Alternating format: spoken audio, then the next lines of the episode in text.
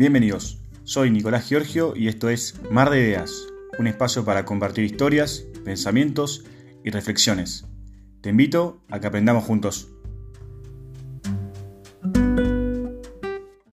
Quiero iniciar el episodio de hoy con una pregunta amplia que nos invita a reflexionar. ¿Debemos temerle al futuro?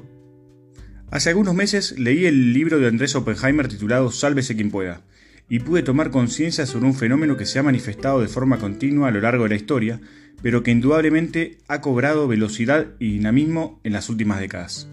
Hablo de la automatización del trabajo y las consecuencias sobre el mercado laboral del futuro. Parece no ser un tema de agenda en Argentina, pero de forma inevitable tendrá un gran impacto tanto en el futuro individual como colectivo, en nuestro país y en el resto del mundo. El libro toma como punto de partida un estudio de la Universidad de Oxford realizado en 2013, el cual pronostica que el 47% de los empleos que hoy conocemos corre riesgo de ser reemplazado por un robot o una computadora en los próximos 15 o 20 años. ¿Te parece lejano? Para tomar dimensión del tiempo, vayamos un poco al pasado. Hace 15 años atrás no existían los smartphones ni las aplicaciones, las redes sociales como Facebook, Twitter, Instagram, tampoco Netflix, Uber, Airbnb, Rappi, Globo, Kindle, WhatsApp o Spotify. En fin, un montón de herramientas y plataformas que forman parte de nuestra vida cotidiana y que de alguna manera son indispensables para nuestra vida laboral y social. Con esto quiero decir dos cosas. La primera es que 10 o 15 años pasan mucho más rápido de lo que pensamos. La segunda es que los cambios tecnológicos tienen un enorme impacto sobre nuestras vidas. Por eso debemos tomar cartas en el asunto con urgencia. Retomando la pregunta inicial, no debemos tenerle miedo al futuro pero sí es imprescindible pensar y accionar desde algún lugar, de aquel que nos toque, en nuestro trabajo, universidad, escuela, club o partido. El futuro está en nuestras manos. Los investigadores del estudio mencionado crearon un algoritmo que les permitió clasificar más de 700 empleos en función de las probabilidades que tendrían de desaparecer en los próximos 20 años.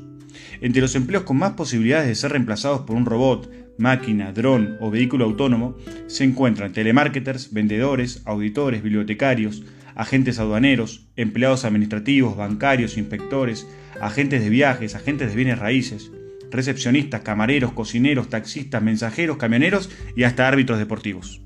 Vale destacar que muchos otros empleos no desaparecerán, pero deberán repensarse sustancialmente y adaptarse a la ola tecnológica. ¿Cómo hago para darme cuenta de que mi empleo puede no tener futuro? Es simple, si la tarea que realizo es repetitiva y previsible, mi suerte está echada. Seguramente, más temprano que tarde, una máquina, utilizando inteligencia artificial, podrá ocupar mi lugar. Para poder tomar dimensión de esta problemática, el autor del libro entrevistó durante cinco años a futurólogos y especialistas de diferentes áreas. Algunas de sus conclusiones más importantes fueron las siguientes. En el caso del periodismo, la tecnología eliminó o redujo empleos de archivistas, correctores, traductores o editores.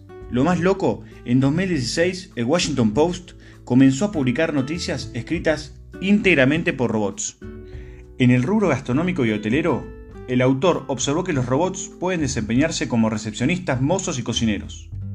En Japón, pudo visitar hoteles y restaurantes operados casi completamente por robots.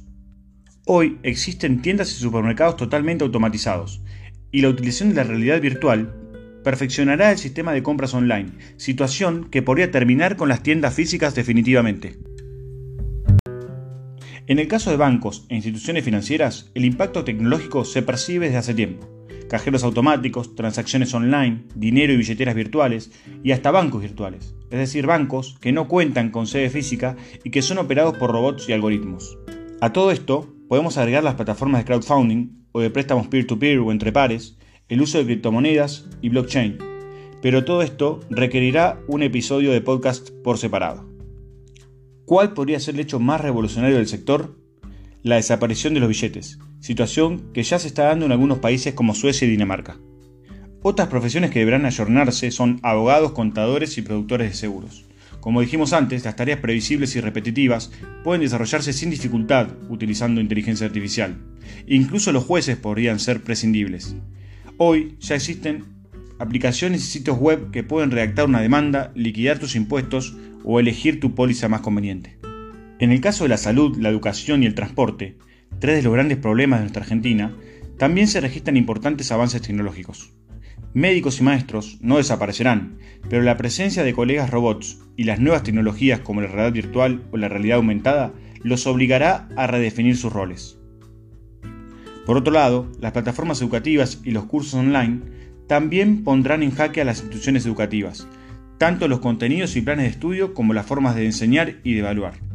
Si alguien del siglo XIX viajara en el tiempo y nos visitara, seguramente coincidiría con nosotros en que el aula con pizarrón y pupitres es el lugar que menos ha cambiado en dos siglos. Vayamos ahora a los choferes de transporte público, privado y servicio de logística. Estos podrían ser reemplazados totalmente por vehículos autónomos y correo mediante drones. De hecho, ya existen pruebas de camiones autónomos circulando por rutas norteamericanas. Tal vez, liberarnos de nuestros males puede estar más cerca de lo que pensamos. Si bien hubo algunos accidentes recientes en los que participaron vehículos autónomos, actores importantes de la industria, como Elon Musk, afirman que en 20 años andar en automóvil será tan anticuado como viajar a caballo. Por último, el entretenimiento también ha sentido el impacto actores, músicos y deportistas podrían verse beneficiados si las horas de empleo se reducen, tal como marcan las tendencias globales. Las plataformas y el streaming captan hoy gran parte de nuestra atención, desplazando a la televisión y la radio, y han multiplicado exponencialmente el número de series y películas producidas. Gracias a la tecnología, actividades turísticas y visitas a museos, galerías de arte y bibliotecas pueden llevarse a cabo sin la necesidad de movernos de casa. Asimismo, videojuegos y los esports también han ganado terreno, sobre todo en estos momentos en los que debemos permanecer en cuarentena.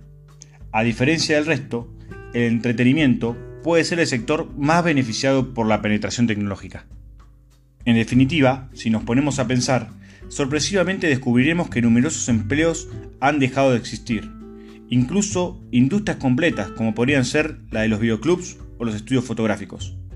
Blockbuster y Kodak son los ejemplos más recurrentes cuando hablamos de empresas que no supieron adaptarse al cambio tecnológico. Sin embargo, han proliferado numerosas alternativas para ganarnos la vida. Cada vez se necesitan más ingenieros en sistemas, programadores, analistas de datos, administradores de redes sociales, diseñadores webs, diseñadores de robots, operadores de dispositivos de realidad virtual, fotógrafos, videógrafos y pilotos de drones, por mencionar algunos. La gran incógnita que se genera sobre esta temática responde a la necesidad de saber si los avances tecnológicos crearán o no la misma cantidad de empleos que destruirán. En base a ello, entre los especialistas se identifican dos corrientes. Por un lado, a quienes el autor define como tecno-optimistas, es decir, aquellos que creen que la tecnología eliminará los trabajos tediosos y repetitivos y además creará nuevos empleos en igual o mayor cantidad que los que desaparecerán. El balance será positivo, la tecnología mejorará nuestras condiciones laborales y nuestras vidas. En la vereda opuesta se ubican los tecnopesimistas, es decir, quienes creen que el desempleo tecnológico, esto es el desempleo causado por la tecnología, será un gran problema. Estos creen que en definitiva se eliminarán más oportunidades de empleo que las que se crearán y se ampliará la inequidad, situación que podría generar un terremoto social de gran impacto en el sistema político y económico de cada país. Imaginemos que enfrentamos este segundo escenario. ¿Cuáles son las soluciones propuestas para amortiguar el impacto y proteger a los más vulnerables? Los expertos barajan dos posibles soluciones. La primera es la necesidad de establecer un ingreso básico universal. ¿En qué consiste esta propuesta? En entregar a cada ciudadano del mundo una suma de dinero que permita satisfacer sus necesidades básicas. Esto ya se ha experimentado en algunas ciudades de Estados Unidos, Canadá, Gran Bretaña y Finlandia. Está claro que puede ser un gran remedio para dar solución a la lista económica. Sin embargo, podría ser contraproducente y dañar la autoestima y la salud de los ciudadanos. Sin un propósito en la vida, el cual muchas veces suele estar atado a nuestra ocupación laboral, problemas ya existentes como la adicción a las drogas y el alcohol o los suicidios podrían multiplicarse. El segundo paliativo el cual fue propuesto por Bill Gates, es cobrarle impuestos a los robots, tal como se le exige a cualquier trabajador.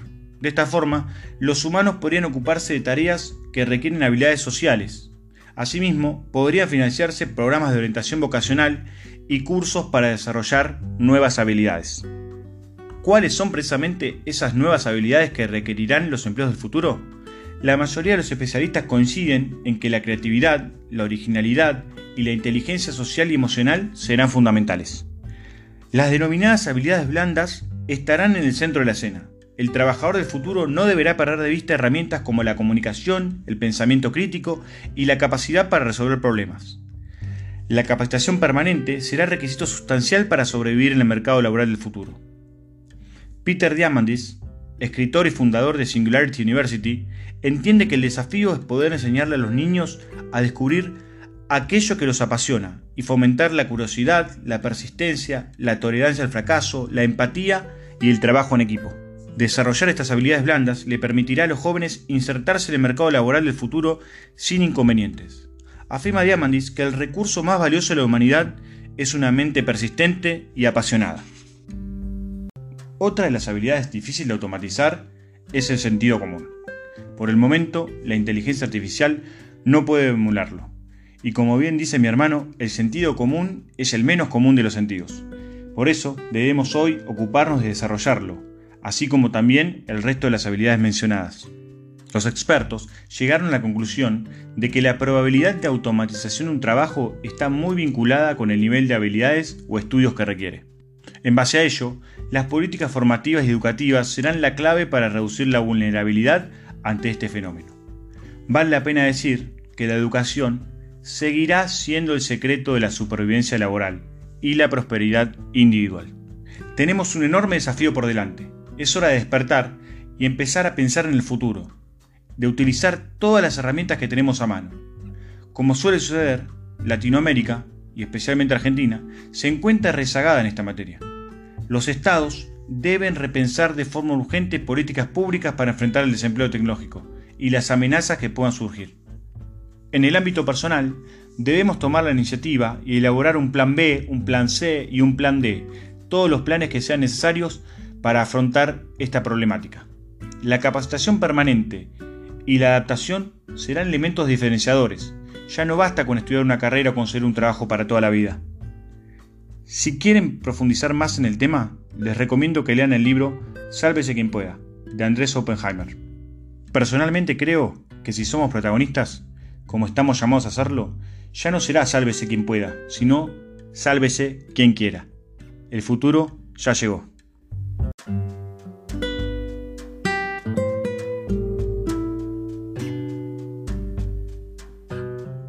Esto fue Mar de Ideas, un espacio para compartir historias, pensamientos y reflexiones. Hasta la próxima.